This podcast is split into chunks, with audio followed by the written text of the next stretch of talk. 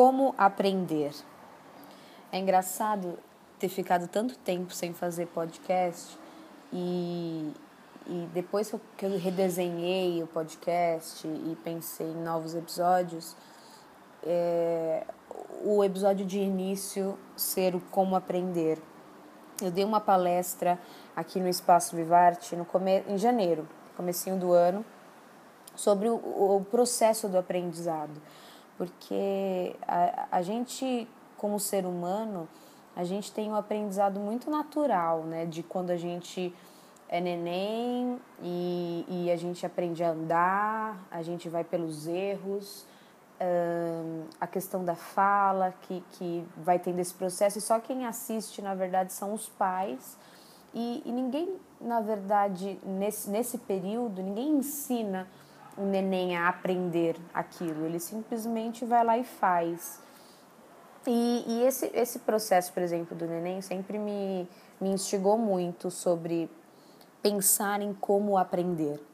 É, sobre a escola, eu já falei em, em, alguns episódios anteriores, mas a escola ela, ela não pensa no processo do aprendizado. Ela pensa num. Obviamente, obviamente que eu não estou falando é, do, do, das leis e de, de como se pensa uma, uma escola e como se pensa um conteúdo programático, enfim. Obviamente se pensa eh, quase que como uma escadinha, né? O cara ele aprende aquilo, depois ele dele ter aprendido aquilo, ele vai aprender mais um pouquinho e mais um pouquinho, mas pouco se percebe e pouco se pensa sobre, por exemplo, as múltiplas inteligências. É, como a pessoa absorve aquilo.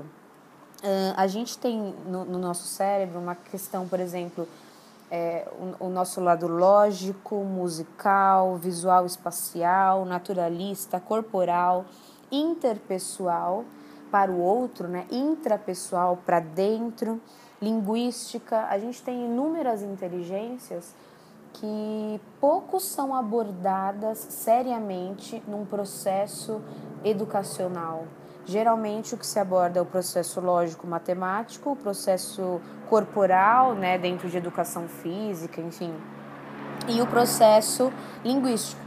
São os, os processos é, que são mais bem vistos dentro de, de uma instituição de ensino, né, enfim, tá passando um helicóptero aqui nesse momento.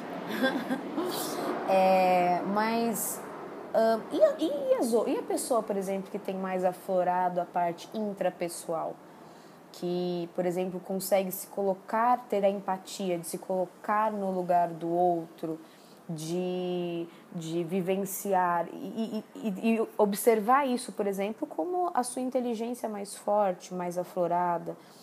É, como eu ensino para essa pessoa? Como essa pessoa aprende, já que ela tem, por exemplo, a inteligência intrapessoal ou interpessoal muito mais aflorada do que a lógico-matemática, por exemplo.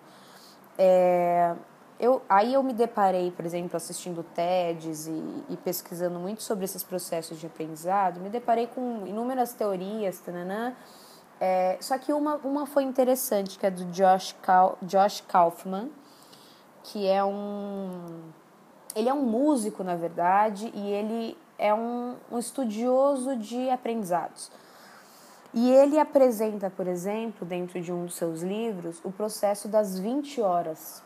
O que, que é esse processo das 20 horas? Né? Ele explica que, por exemplo, é, para você sair do nível estupidez, eu não sei nada sobre esse determinado assunto, e, e ir para um lugar, putz, agora eu entendo e começo a uh, me aperfeiçoar naquilo, já, por exemplo, tocar violão. Eu pego o instrumento violão, não sei o que faço com aquilo, se eu jogo ping-pong com o instrumento violão, até o processo de eu, uau, entendo cifras, entendo que tem uma linguagem, entendo um, as divisões e toco uma música.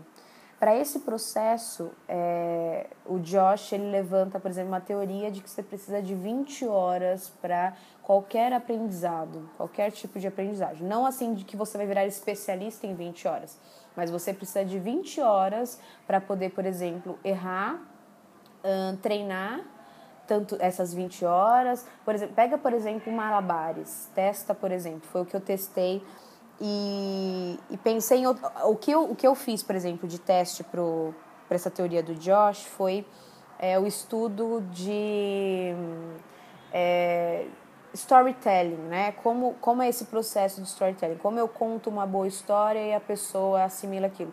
Para mim era um assunto super nebuloso, eu pouco conhecia. E eu fiz o processo das 20 horas, eu peguei, na verdade, uma, duas horas por dia, dependia, e eu ficava imersa naquele assunto. E realmente, depois de 20 horas, você parece que consegue abordar aquele assunto muito mais. Obviamente que se eu pegasse 20 horas numa batida de um dia e ficar loucamente por 20 horas, também também eu consigo me especializar no assunto. Não é questão de dia ou de eu particionar. São 20 horas mesmo para o meu cérebro entender e começar a absorver um novo assunto e ficar habituado a ele. Uh, até pra, seria interessante para vocês pesquisarem sobre ele, também discordarem sobre ele. Eu ainda estou no processo assim, tá, vamos testar com outras coisas, vamos testar com outros aprendizados em relação ao, ao a teoria do Josh. Mas uma coisa que é interessante que ele propõe é, por exemplo, é, de você, depois que você leu todas as teorias de um determinado assunto, você esquecer tudo aquilo e começar por meio dos seus próprios erros. Então você é, vai jogar, aprender a jogar futebol, não sabe chutar uma bola.